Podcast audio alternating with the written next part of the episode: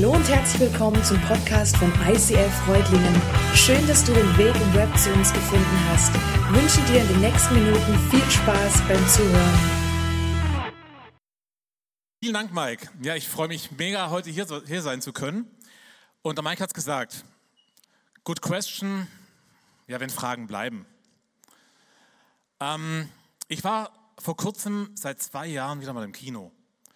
Und es hat sich es hat sich super strange angefühlt. Also klar, mit Corona-Regeln und alles war schon alles okay, aber ja, es musste irgendwie sein. Und zwar einer meiner Söhne, der war vor mir im Kino und meinte, hey Dad, diesen neuen James Bond, ey, den musst du euch gesehen haben. Da musst du, ey, der Film ist so cool. Und er hatte mich natürlich heiß gemacht drauf. Er hat gesagt, ja, hey, ja, okay. Ja, okay, ich schaue ihn mir an. Also mit ein paar Freunden aus dem ICF getroffen, Termin ausgemacht und dann sind wir los und sind in diesen Film hinein.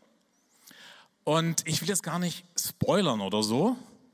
Ich will auch gar nicht erzählen für alle, die, die noch nicht im James Bond waren und vielleicht noch sehen möchten. Aber ich bin aus diesem Film raus und der war super cool. Hat super Spaß gemacht. Viel Action. Alles, was so dazugehört zu so einem Film. Aber ich bin rausgegangen und habe mich gefragt, wie jetzt? Hä? Und ich weiß nicht, wie es euch geht, aber wenn ihr so einen Film seht und ihr geht da heraus irgendwie und es bleibt so ein großes Fragezeichen in eurem Kopf, ey, wie geht's euch da? Also ich finde das irgendwie so, ja, ich finde es irgendwie ein bisschen bescheuert. Weil eigentlich laufen doch solche Hollywood-Filme immer so nach dem gleichen Schema ab. Irgendwie am Anfang ist alles happy clappy, heile Welt, die Familie oder Freunde oder wie auch immer sind irgendwie zusammen und dann, dann kommt irgendwie so dieser, ja, dieser, dieser Serienheld oder Held des Films, vielleicht weiß man es auch noch gar nicht, dass er es ist, kommt dann irgendwie mit hinein und es scheint noch alles richtig gut zu laufen und dann irgendwann so am Horizont erscheint dann irgendwo so, ein, ja, so eine dunkle Wolke. Irgendwas kommt. Und dann wird es irgendwann super spannend, weil dieses Unheil, das droht, das ist ja fast nicht, ja, es ist, es ist vorherzusehen und die Lage spitzt sich dann zu. Und dieser Serienheld, der gibt alles, der gibt wirklich das, was er nur geben kann, um seine Freunde, um seine Familie, um seine Liebste, wie auch immer zu retten. Und am Ende schafft er es. Happy End. Die Kamera geht zurück, man sieht quasi, wie das Unheil drumherum vielleicht noch da ist, aber sie stehen da Arm in Arm. Happy End. Oh. Und das ist doch das, was man irgendwie sehen will. Also kein Fragezeichen mehr so am, am Ende offen. Und man geht nach Hause und denkt, ja, war ein cooler Film. Und ich glaube, das ist ja auch das, was man so im Kino eigentlich auch haben möchte. Solche Filme spielen einfach die Kohle auch ein. Aber was ist, wenn Fragen bleiben? Und damit meine ich jetzt nicht so Fragen wie, ein, wie nach einem Film. Ich meine damit jetzt Fragen, die vielleicht Lebensfragen sind. Was, wenn es Fragen sind, die dich lähmen? Wenn es Fragen sind, die dich blockieren? Wenn es Fragen sind, ja, wo du die Welt nicht verstehst? Wenn es Fragen sind, dir den Schlaf rauben, wo du vielleicht keinen klaren Gedanken fassen kannst. Wenn es Fragen an Gott sind, wenn vielleicht nichts passiert, kein Happy End in Sicht und du fragst dich nach dem Warum, du fragst dich nach dem Wie lange noch? Fragen wie zum Beispiel, warum bin ich noch krank? Wieso wird mein Kind, wieso wird meine Partnerin, mein Partner nicht gesund? Warum fühle ich mich so niedergeschlagen? Wieso gibt es so viel Leid? Oder wieso finde ich keinen Job, obwohl ich alles tue, um einen zu finden? Warum finde ich keinen Partner? Warum kriegen wir kein Kind? Warum musste diese Person sterben? Gott, hörst du mich überhaupt? Und ich glaube, ganz egal, ob du an Jesus glaubst oder nicht, Aber ich glaube, es gibt Situationen in deinem Leben, wo du dir diese Fragen stellst. Wo du so sehr, so dringend auf eine Antwort von Gott wartest. Aber wo du Gott einfach nicht verstehst. Wo du vielleicht sagst, hey, wenn Gott doch allmächtig, wenn er gut ist, wenn er barmherzig ist, dann muss er doch eingreifen. Und wenn er es nicht tut, was dann? Wie gehe ich damit um? Im ersten Teil der Bibel gibt es einen Propheten, ein Buch, was nur drei Kapitel hat. Und dieser Prophet heißt Habakkuk. Und dieser hatte Fragen an Gott. Dieser hatte diese bohrenden Fragen. Er brauchte eine Antwort. Und er stellte diese Fragen. Er stellte sie direkt. Er stellte sie unverblümt. Er haute diese Fragen an Gott raus. Und Habakkuk, der lebt in einer Zeit, die eigentlich sehr, sehr ähnlich ist wie unsere. Die Menschen damals, die lebten auch nach dem Lustprinzip. Jeder kümmerte sich so um sich selbst. An vielen Stellen gab es damals Götzendienst und Ungerechtigkeit. Und es gab eine Bedrohung damals durch die Babylonier. Und Habakkuk sah das. Und er sah, dass dieses, diese Babylon, Babylonier, dieses grausame Volk, das Volk Israel niedermachen wollten. Und im ersten Vers des ersten Kapitels wird uns berichtet, ja, dass er mit einer Last zu Gott kommt. Mit einer Last seiner Fragen. Und dort steht, Herr, wie lange schon schreie ich zu dir um Hilfe, aber du hörst mich nicht. Überall herrscht Gewalt, rufe ich dir zu. Doch von dir kommt keine Rettung. Warum muss ich so viel Unrecht mit ansehen? Und warum schaust du untätig zu, wie die Menschen einander das Leben schwer machen? Unterdrückung und Gewalt, wohin ich blicke. Zank und Streit neben kein Ende. Habakuk fleht. Er macht, was er kann. Er tut. Und was macht Gott? Nix. Und Habakuk geht es wie dir und mir vielleicht, wie es dir und mir vielleicht genauso geht. Er ist frustriert. Das ist doch unfair. Das, was ich hier sehe, das stimmt doch nicht mit dem überein, was ich, was ich, was ich glaube. Ich schreie zu dir um Hilfe und irgendwie kommt keine Rettung. Habakuk steckt in, in einer sogenannten Glaubenskrise. Er sagt, das, was ich hier gerade erlebe, passt doch nicht zu deinen Verheißungen, Gott. Kennst du das vielleicht auch? Ich kenne das sehr gut. Und ich kenne die ganzen damit verbundenen Fragen und Zweifel, die damit einhergehen. Aber hat Gott ein Problem damit? Hat Gott ein Problem mit meinen Fragen, mit meinen Zweifeln? Ich glaube nicht. Ich glaube, dass ich diese Fragen stellen darf. Dass ich diese Fragen auch stellen muss. Die Frage ist doch eher, wie gehe ich damit um? Der Name Habakkuk, der bedeutet Gott umarmen. Oder im Kontext zu sehen heißt es auch, ich ringe mit Gott um meine Fragen. Und dieses Ringen mit Gott ist was völlig anderes, als einfach eine schnelle Antwort zu bekommen. So gar nicht das auch hätte. Und auch wenn Gott so gnädig ist und manchmal auch sehr spontane Antworten gibt. Wir im Christentum haben eine Krankheit. Und zwar diese Krankheit, die könnte man nennen als selektives Bibellesen. Was meine ich damit?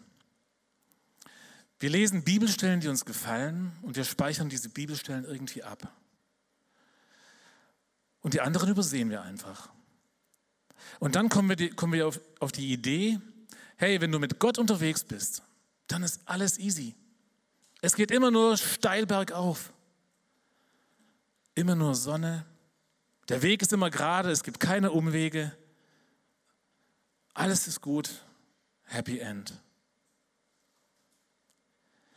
Und dann, wenn dann doch diese Warum und wie lange noch Fragen in unserem Leben hochkommen, dann fangen wir an zu zweifeln.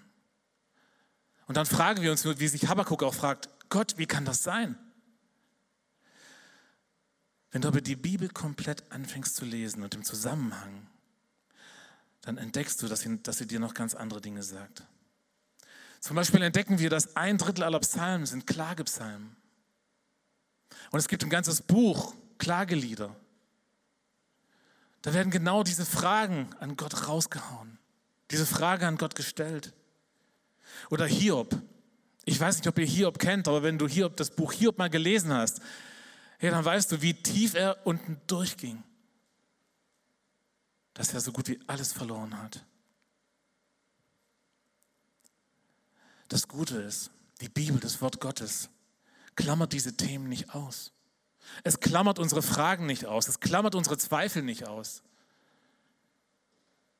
Sondern redet und vor allem im ersten Teil der Bibel intensiv darüber. Und deswegen empfehle ich dir immer, alles zu lesen. Und nicht nur das, was dir gefällt. Selbst Jesus, der Sohn Gottes, hängt am Kreuz und fragt, warum? Warum hast du mich verlassen? Und wenn selbst Jesus im Leid eine Warum-Frage stellt, dann dürfen wir sie auch stellen. Und Gott Fragen zu stellen, ist etwas völlig anderes, als Gott in Frage zu stellen. Aber wie gehe ich jetzt mit dieser Spannung um? Diese Spannung in meinen Lebensfragen, wo ich Leid empfinde, wo ich Ungerechtigkeit empfinde. Auf der einen Seite möchte ich vielleicht vor Gott weglaufen. Und ich würde am liebsten mit ihm ringen. Ich verstehe nicht und ich würde ihn am liebsten, ja, ich würde ihn am liebsten anschreien und sagen, ich halte das nicht länger aus. Und auf der anderen Seite wünsche ich mir seine Nähe, wünsche ich mir sein Umarmen, wünsche, wünsche ich mir seine Liebe. Du verstehst Gott einfach nicht. Und genau das passiert im Leid. Genau das passiert in, in Ungerechtigkeit. Interessant ist übrigens die Warum-Frage. Und die Wie lange noch Frage, die kannst du nur stellen, wenn du auch ein biblisches Gottesbild hast. Das heißt, nur wenn du ein biblisches Gottesbild hast, dann machen diese Fragen überhaupt nur Sinn. Die Bibel sagt, Gott ist Liebe, Gott ist allwissend und Gott ist allmächtig. Wenn Gott jetzt nicht Liebe wäre, dann würdest du gar nicht auf die Idee kommen zu fragen, warum. Denn dann würdest, würdest du davon ausgehen, dass er dir sowieso nicht helfen will. Warum sollte er auch? Wenn Gott nicht allwissend wäre, dann würdest du weder nach dem Warum noch nach dem Wie lange noch fragen. Denn darauf hätte er dann ja eh keine Antwort. Und wenn Gott nicht allmächtig wäre, warum solltest du ihn dann überhaupt fragen? Dann könnte er ja nichts tun. Und er könnte ja auch nichts dafür für deine Situation. Also unterbewusst haben wir, egal ob du Christ bist oder nicht Christ, ein biblisches Gottesbild. Und die Bibel sagt es. Sie sagt, dass die Gebote Gottes in unser Herz geschrieben sind. Egal, ob du Gott kennst oder nicht kennst. Und deswegen kämpfen wir überhaupt. Weil wir unterbewusst wissen, Gott ist Liebe. Gott ist allwissend und er ist allmächtig. Und deswegen stellen wir überhaupt diese Fragen. Und deswegen ist es normal und deswegen ist es auch gut, dass diese Fragen hochkommen und rauskommen.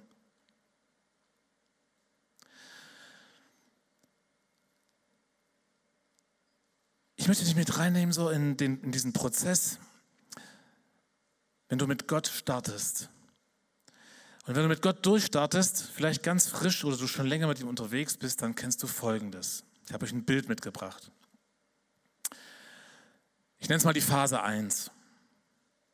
Du lernst Jesus kennen und lässt Jesus in dein Leben ein. Und du erlebst Gott im Bibellesen. Alles, was du liest, das trifft genau auf dich zu. Bibellesen ist einfach nur genial. Du bist begeistert.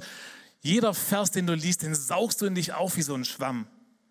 Du kommst in die Celebration, du hörst den Worship und du denkst, hey, wow, jeder Song, jede Liedzeile, die trifft genau auf mich zu, sie berührt mein Herz. Die Message, die du hörst, ist genau für dich. Im Alltag, du betest um einen Parkplatz und du fährst durch die Stadt und genau vor dir fährt einer weg. Alles ist einfach nur super, alles ist einfach nur amazing. Und das ist so diese erste Phase. Und dann kommt immer Phase 2. Dinge laufen vielleicht nicht so, wie du dir das gedacht hast. Und es geht auf irgendeine Art nach unten. Und diese Lebensfragen, warum, wie lange noch, diese Fragen kommen in dir hoch. Du betest und es tritt vielleicht keine Veränderung ein. Menschen, die du liebst, werden nicht gesund. Die Predigt, die Worship-Songs, ja, sprechen dich nicht mehr an. Du hast Zweifel. Du steckst in einer Krise, es geht dir schlecht und du fragst Gott, ich verstehe dich nicht. Das, was ich doch erlebt habe, das passt doch nicht mit dem überein, was ich erlebe. Gerade jetzt, wo ich dich so dringend brauche. Du fragst nach dem Warum. Du fragst nach dem Wie lange noch. Und es gibt dann drei Möglichkeiten, wie du in dieser Krise darauf reagieren kannst. Erstens, du kannst leugnen. Du drückst deine Fragen und Zweifel einfach weg. Wie so Tischtennisbälle, die du hast, die legst du ins Wasser und du versuchst sie einfach unter Wasser zu drücken. Habt ihr das schon mal versucht? Das funktioniert nicht. Diese Fragen und Zweifel, die werden immer wieder nach oben kommen. Oder die zweite Möglichkeit. Du kannst aufgeben. Du sagst, hey, ich verstehe das alles nicht. Ja, der Start war irgendwie super, aber jetzt, ich weiß nicht, ich verstehe Gott nicht mehr, ich, ich schmeiß es einfach hin. Und du rennst vor Gott weg. Und diese beiden Punkte sind natürlich Reflexe. Aber bei Habakkuk können wir eine andere Option lernen. Und zwar die Option warten. Und jetzt fragst du vielleicht ja, auf was? Auf was soll ich warten? Auf das hoffentlich bald kommende Happy End? Im Schmerz, in dem Leid, in dem, was mein Herz schwer macht, genau da, wo du Gott nicht verstehst, da soll ich warten? An Gott festhalten? Habakuk wartet. Und dann antwortet Gott. Seht euch einmal um unter den Völkern. Ja, schaut genau hin und ihr werdet aus dem Staunen nicht mehr herauskommen. Was ich noch zu euren Lebzeiten geschehen lasse, würdet ihr nicht für möglich halten, wenn anderes euch erzählen. Ja, genau das ist es. Endlich, endlich die Antwort. Die Antwort, die dich total umhaut. Jetzt wird Gott eingreifen, jetzt, wird's, jetzt wird alles gut. Alle werden staunen ohne Ende. Genau so soll es sein. Nichts anderes. Genau das habe ich erwartet. Und dann lesen wir weiter. Und Gott sagt, denn schon bald lasse ich die Babylonier zu großer Macht gelangen, dieses grausame und von Kampflust getriebene Volk. Ihre Truppen durchstreifen die ganze Welt und reißen ein Land nach dem anderen an sich. Und ich stelle mir Habakkuk vor, wie er zum Himmel schaut, wie er die Arme nach oben reißt und sagt, was? Ich bin doch schon am Tiefpunkt. Ich bin doch schon am Flehen, ich bin doch schon auf den Knien, ich weiß nicht, was ich noch tun soll. Und jetzt diese Antwort? Gott, ich traue meinen Ohren nicht. Das soll die Antwort sein auf mein Bitten und Flehen? Kannst du noch tiefer gehen? Das kann doch nicht dein Ernst sein, Gott. Kennst du solche Momente vielleicht auch? Wo dir diese Gedanken in dir hochkommen? Nicht das auch noch. Die Last, die ich schon trage, meine Fragen, meine Zweifel, ich halte das doch jetzt schon kaum aus. Und dann kommt noch was obendrauf.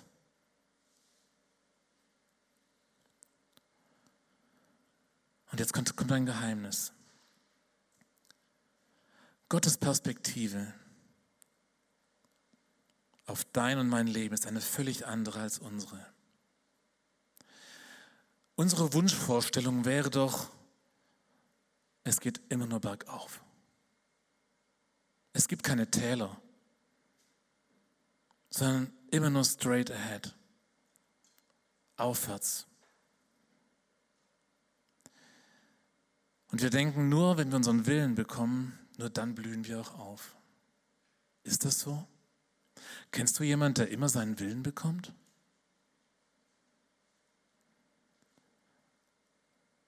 Unsere Vorstellung von dem, was gut ist, ist oft von dem geprägt, was unsere Sicht darauf ist, wie der Weg eben am leichtesten wäre. Aber ich glaube, das ist nicht automatisch deckungsgleich mit dem, was Gott für dein und, dein und mein Leben möchte. Gott hat einen viel größeren Plan mit dir.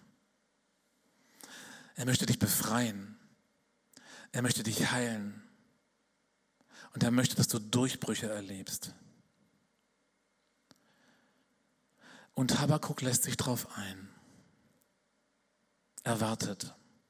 Und er sagt, jetzt will ich meinen Platz an dem Turm an der Stadtmauer einnehmen. Dort halte ich wie ein Wachposten Ausschau und warte gespannt darauf, was der Herr mit meiner, auf meine Klage antworten wird.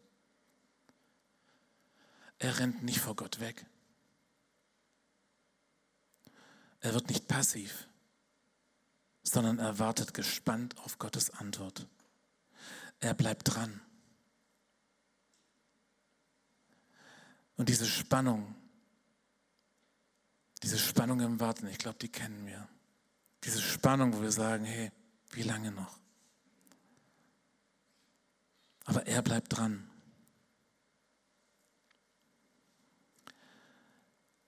In Jakobus 1, da heißt es, liebe Brüder und Schwestern, betrachtet es als besonderen Grund zur Freude, wenn euer Glaube immer wieder hart auf die Probe gestellt wird.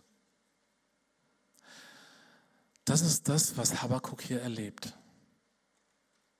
Sein Glaube wird hart auf die Probe gestellt. Er ist in dieser Spannung, aber er wartet gespannt auf Gottes Eingreifen. Und weiter heißt es in Jakobus, ihr wisst doch, dass er durch solche Bewährungsproben fest und unerschütterlich wird. Diese Standhaftigkeit soll in eurem ganzen Leben ihre Wirkung entfalten, damit ihr in jeder Beziehung zu reifen und tadellosen Christen werdet, denen es an nichts mehr fehlt. Gott möchte, dass dein Glaube fest, dass dein Glaube unerschütterlich wird und es dir schlussendlich an nichts mehr fehlt. Und Gott sagt ja in seinem Wort, dass er im Leid, in deinem Schmerz, einen Veränderungsprozess in Gang bringt, der dich Jesus ähnlicher werden lässt. Es gibt eine Bibelstelle in Römer 8, die ich lange Zeit auch nicht richtig verstanden habe. Und das war genau dieses Phänomen selektives Bibellesen. Da steht, das eine aber wissen wir, wer Gott liebt, dem dient alles, was geschieht zum Guten. Dies gilt, das, dies gilt für alle, die Gott nach seinem Plan und Willen zum neuen, zu einem neuen Leben erwählt hat. Und diese Bibelstelle, die habe ich lange so interpretiert, dass, ja, wenn du mit Gott unterwegs bist, hey, dann dient dir alles zum Besten. Easy going. Alles nicht so schlimm. Du kannst entspannt sein. Aber weißt du, was passiert? Wenn du jemand vor dir hast, in seiner Not, im Leid, und du ihm diese Bibelstelle einfach so hinschmeißt? Ich glaube, im besten Fall kannst du schnell genug aus dem Weg gehen, bevor er mit Anlauf dir ins Hinterteil tritt. Weil das Problem ist ja auch hier, Bibelstellen aus dem Kontext zu nehmen. Und wir müssen weiterlesen, denn es heißt weiter, wen Gott nämlich auserwählt hat, der ist nach seinem Willen auch dazu bestimmt, seinem Sohn ähnlich zu werden, damit dieser der Erste ist unter vielen Brüdern und Schwestern. Also was ist laut Gott das Beste? Dass wir seinem Sohn ähnlich werden und das ist das, was im Warten und im Leid passiert, wenn wir an Gott dranbleiben. Denn in Wüstenzeiten, da erleben wir, dass es allein auf Jesus ankommt. Hiob sagt es in Hiob 42 folgendermaßen. Herr, ich kannte dich nur vom Hörensagen, jetzt aber habe ich dich mit eigenen Augen gesehen. Er sagt, hier im Leid In den tiefsten Lebenskrisen habe ich dich, Gott, erlebt. Gott ist mit dir in deinen Fragen, in deinen Zweifeln, in deinen Tiefpunkten. Und hier kannst du Gott in einer unfassbaren Tiefe erleben, wenn du nicht von ihm weg, sondern zu ihm hinrennst. Schließen möchte ich mit einer Grafik. Am Anfang deines Lebens steht Gott. Er ist der, der dich geschaffen hat. Ein unglaublich guter Gott mit einem guten Plan für dein Leben.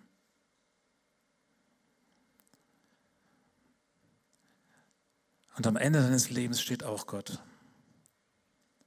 Er ist der, der dich geschaffen hat. Ein unglaublich guter Gott mit einem guten Plan für dein Leben. Und dazwischen liegt dein Leben mit vielen schönen und guten Momenten, aber auch mit deinen Fragen, auch mit deinen Zweifeln, mit deinen Nöten,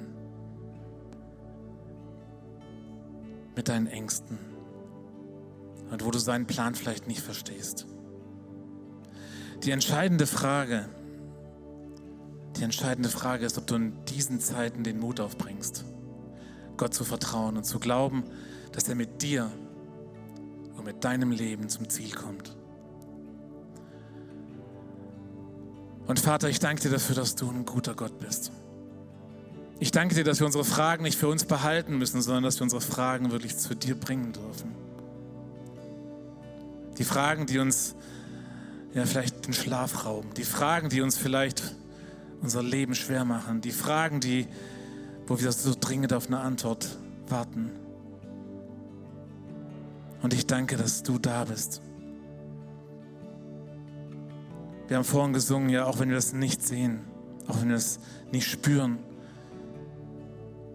Ja, du arbeitest, du bist dran. Du verlässt uns nicht.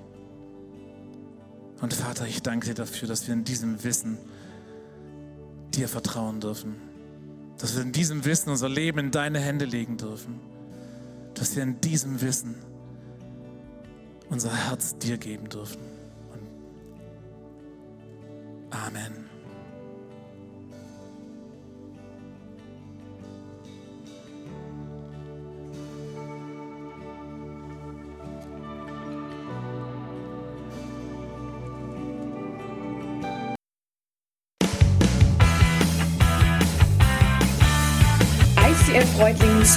Dankeschön fürs Reinklicken. Weitere Infos findest du unter www.icf-reutlingen.de.